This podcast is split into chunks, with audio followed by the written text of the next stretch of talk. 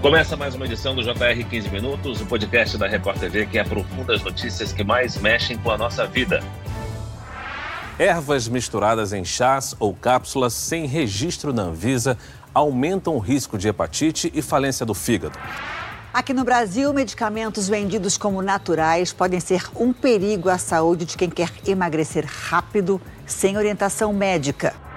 Segundo o Ministério da Saúde, 57% dos brasileiros estão com sobrepeso. E na busca pelo corpo perfeito, muitos apostam em dietas, chás e remédios sem receita médica e colocam a vida em risco. O assunto é tema da série de reportagens especiais do Jornal da Record, que mostra histórias de pessoas que tiveram intoxicação e até morreram por conta de métodos perigosos que prometem emagrecimento rápido. O que torna essas estratégias extremas para emagrecer tão prejudiciais à saúde? Afinal, existe um atalho para emagrecer rápido e como combater esses regimes radicais? 15 minutos de hoje esclarece essas e outras dúvidas com a médica nutróloga e endocrinologista Raquel Menezes. Seja bem-vinda, doutora. Olá, muito obrigada. Quem nos acompanha nessa entrevista é a repórter da Record TV do Rio de Janeiro, Renata Loures. Renata, existem muitos estímulos que reforçam a ideia de um peso ideal, principalmente quando falamos nas dietas radicais que prometem de forma rápida aquele chamado corpo de revista. É isso? Isso mesmo, Fara. Muito obrigada pelo convite. Olá, doutora Raquel. Pois é, são medicamentos fórmulas milagrosas diferentes, mas com promessas sempre meio parecidas, né? Elas falam em perder peso rápido, alguns chegam a mencionar a quantidade de quilos que a pessoa vai perder num determinado espaço de tempo, ah, 3 quilos em duas semanas, coisas do tipo, quando a gente sabe que não tem fórmula mágica para emagrecer. E aí as pessoas saem tomando todo tipo de coisa por conta própria, sem se importar com o que isso vai provocar no organismo dela. Eu queria perguntar para a doutora se esses medicamentos, essas fórmulas, fórmulas, esses compostos que as pessoas tomam para perder peso por conta própria, se eles podem provocar mudanças mesmo no funcionamento do nosso corpo, dos nossos órgãos? Com certeza, é, Renata, vai causar mudanças, porque é, a pessoa acaba tomando ali uma medicação, primeiro, muitas das vezes, tá?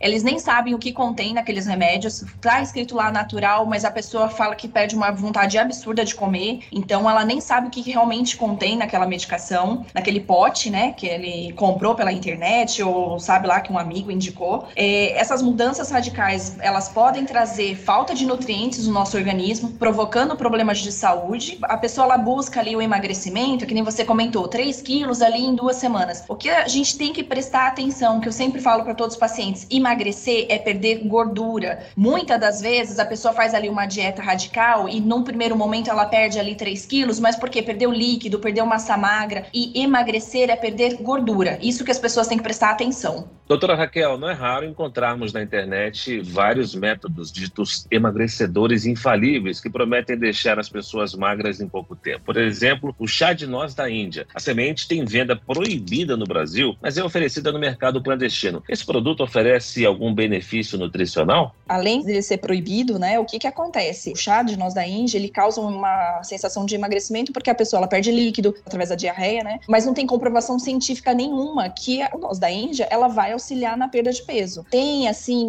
uma parcela dela como um, uma parte de anti-inflamatório, como analgésico, mas para emagrecimento, aí as pessoas falam assim: ah, mas eu tomei e perdi peso. Mas perdeu por conta da, das fezes, né? Que perdeu líquido. E, de novo, batendo sempre naquela tecla: o emagrecimento é perder gordura. Aí a pessoa, ela fala nessa busca exagerada para emagrecer, mas venha ser natural, então eu posso tomar uma quantidade maior que vai acelerar maior esse processo de emagrecimento. Elas tomam até em quantidade em excesso.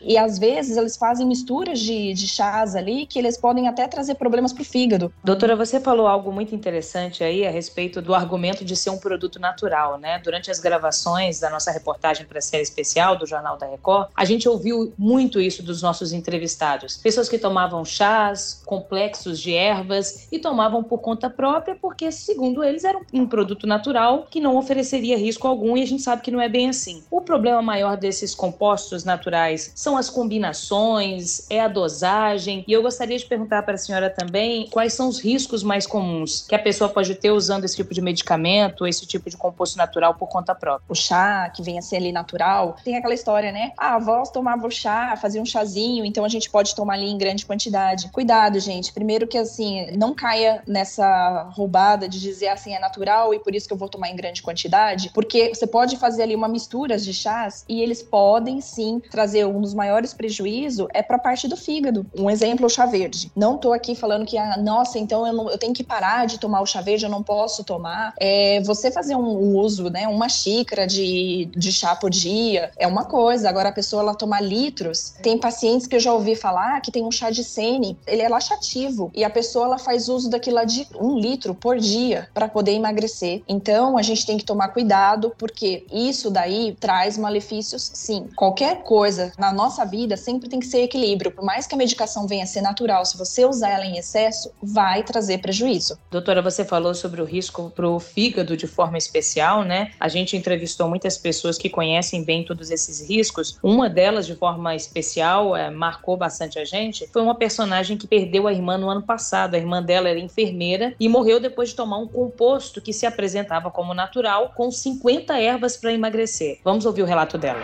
A gente fazendo as contas, pela quantidade de cápsulas que tinha lá, ela tinha tomado acho que 25 dias, mais ou menos, 30 no máximo. Então falou assim: nossa, em um mês acabou com a vida de uma pessoa.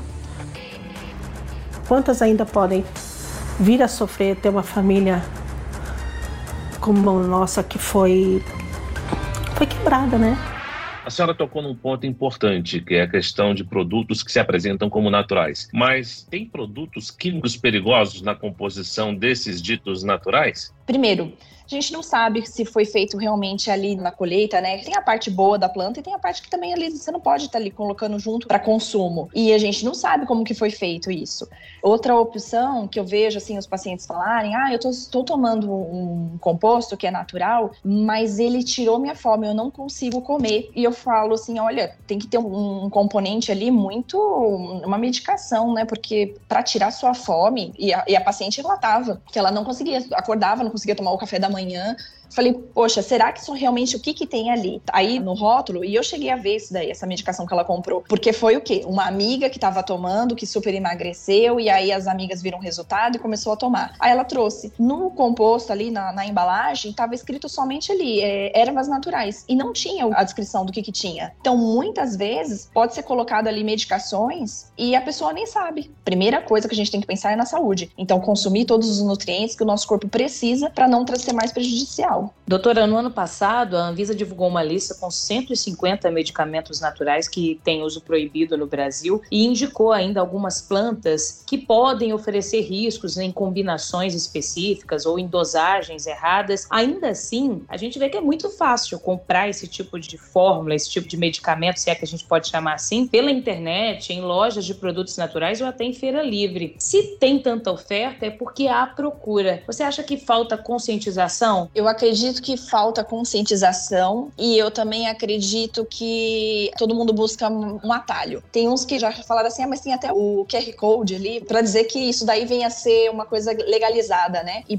pelo contrário, não significa que tá ali pela internet que venha a ser uma coisa legalizada, porque é de fácil acesso, que nem você falou. Foi proibido e mesmo assim tá ali para venda no, pelos sites, pela internet. Então as pessoas elas têm sim que se conscientizar e principalmente não acreditar acreditar falando assim, não aconteceu com fulano que não venha ter malefícios. Tem sim malefícios, pode ter sido sorte, pode ter sido ali que a pessoa não tem ali nenhuma outra doença, comorbidade, ou não toma nenhuma outra medicação que vai interferir. A gente consegue sim o um emagrecimento através buscando uma reeducação alimentar. Não acredito que a gente tenha que comer alface e tomate o dia inteiro para emagrecer. É, existe uma reeducação alimentar associada com uma atividade física. Isso sim vai trazer benefícios para a gente. Doutora Raquel, já que estamos falando sobre internet e as redes sociais, por exemplo, influenciam os usuários a entrarem em um padrão estético, muitas vezes chamado corpo perfeito. A senhora já falou agora há pouco que nem sempre perder peso significa ganhar saúde. Como desconstruir toda essa influência negativa, essas promessas de emagrecimento fácil? Se você idealiza esse corpo perfeito,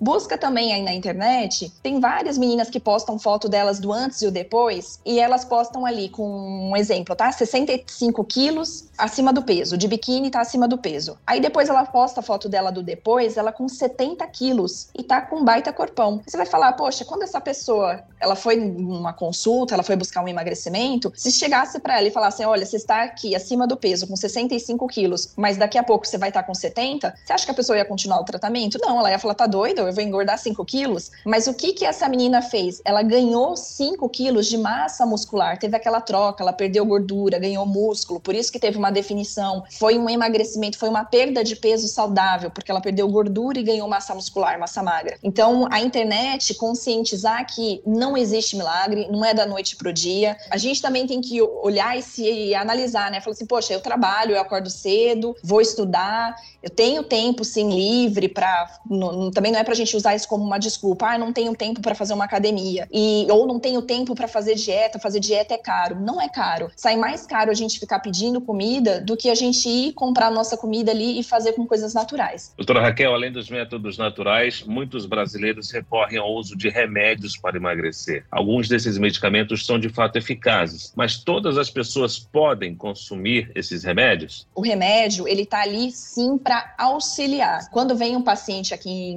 passa em consulta, o que, que eu sempre oriento? A gente tem que ter uma conversa, saber o porquê que aquele paciente está ali acima do peso. Para emagrecer é o que? Déficit calórico, consumir menos do que você gasta. Mas a gente também tem que olhar todo o histórico do paciente. Ele teve esse aumento do peso por quê? Foi por conta de uma ansiedade, né? Foi por conta de um estresse, ou porque realmente o paciente ele fala: "Nossa, eu descontrolei, eu gosto de comer e tô comendo ali em grande quantidade". A medicação, ela é muito bem-vinda para alguns pacientes. Então, por isso que tem ali a consulta, por isso que tem exames para ver se você tem a necessidade de usar aquela medicação. Tendo a necessidade, o remédio ele tá ali para auxiliar. Se o remédio ele tá tirando completamente sua fome, você não tá conseguindo comer, tá errado, porque a gente tem que se alimentar, tem que comer ali os nutrientes certinho, os minerais, as vitaminas, pra gente ter energia também, ter disposição, né? Senão, se a gente para de comer, a gente vira um zumbi. Então, o remédio ele é muito bem-vindo quando necessário. Doutora, a gente está falando aqui dos atalhos que as pessoas procuram para emagrecer né, de forma rápida. Tem algumas técnicas que são, inclusive, muito invasivas. Tem algumas pessoas que costuram, por exemplo, uma espécie de tela na língua para dificultar que a pessoa consiga comer alimentos sólidos. Ela acaba comendo menos porque simplesmente não consegue mesmo comer. Esses métodos perigosos de alguma forma eles oferecem um resultado a curto prazo e isso acaba estimulando que a pessoa continue adotando aquela medida perigosa ali. E os problemas, geralmente, eles podem demorar a aparecer? É porque chama atenção, né? De novo, a gente batendo naquela tecla. A gente quer o resultado para ontem. Então, que é aquele, ah, não, eu decidi que eu quero emagrecer, então vou fazer de tudo para isso. Não importando a consequência do que pode causar esses métodos. Vai acontecer um emagrecimento? Vai, né? Chegou ali num resultado, mas e depois que você tira esses atalhos, o que, que acontece? Você não aprendeu a emagrecer. Você simplesmente usou uma alternativa para fazer com que você parasse de comer. Eu não estou dizendo de comer em três em três horas ou que tenha que fazer tantas refeições, mas a gente chegar e saber ter o controle do alimento. A partir do momento que você tira o atalho da pessoa, a pessoa ela não aprendeu. Aí o que, que vai acontecer? Volta novamente a engordar. E fica naquele efeito sanfona que a gente fala. Aí depois fala, ah, eu não tenho vontade para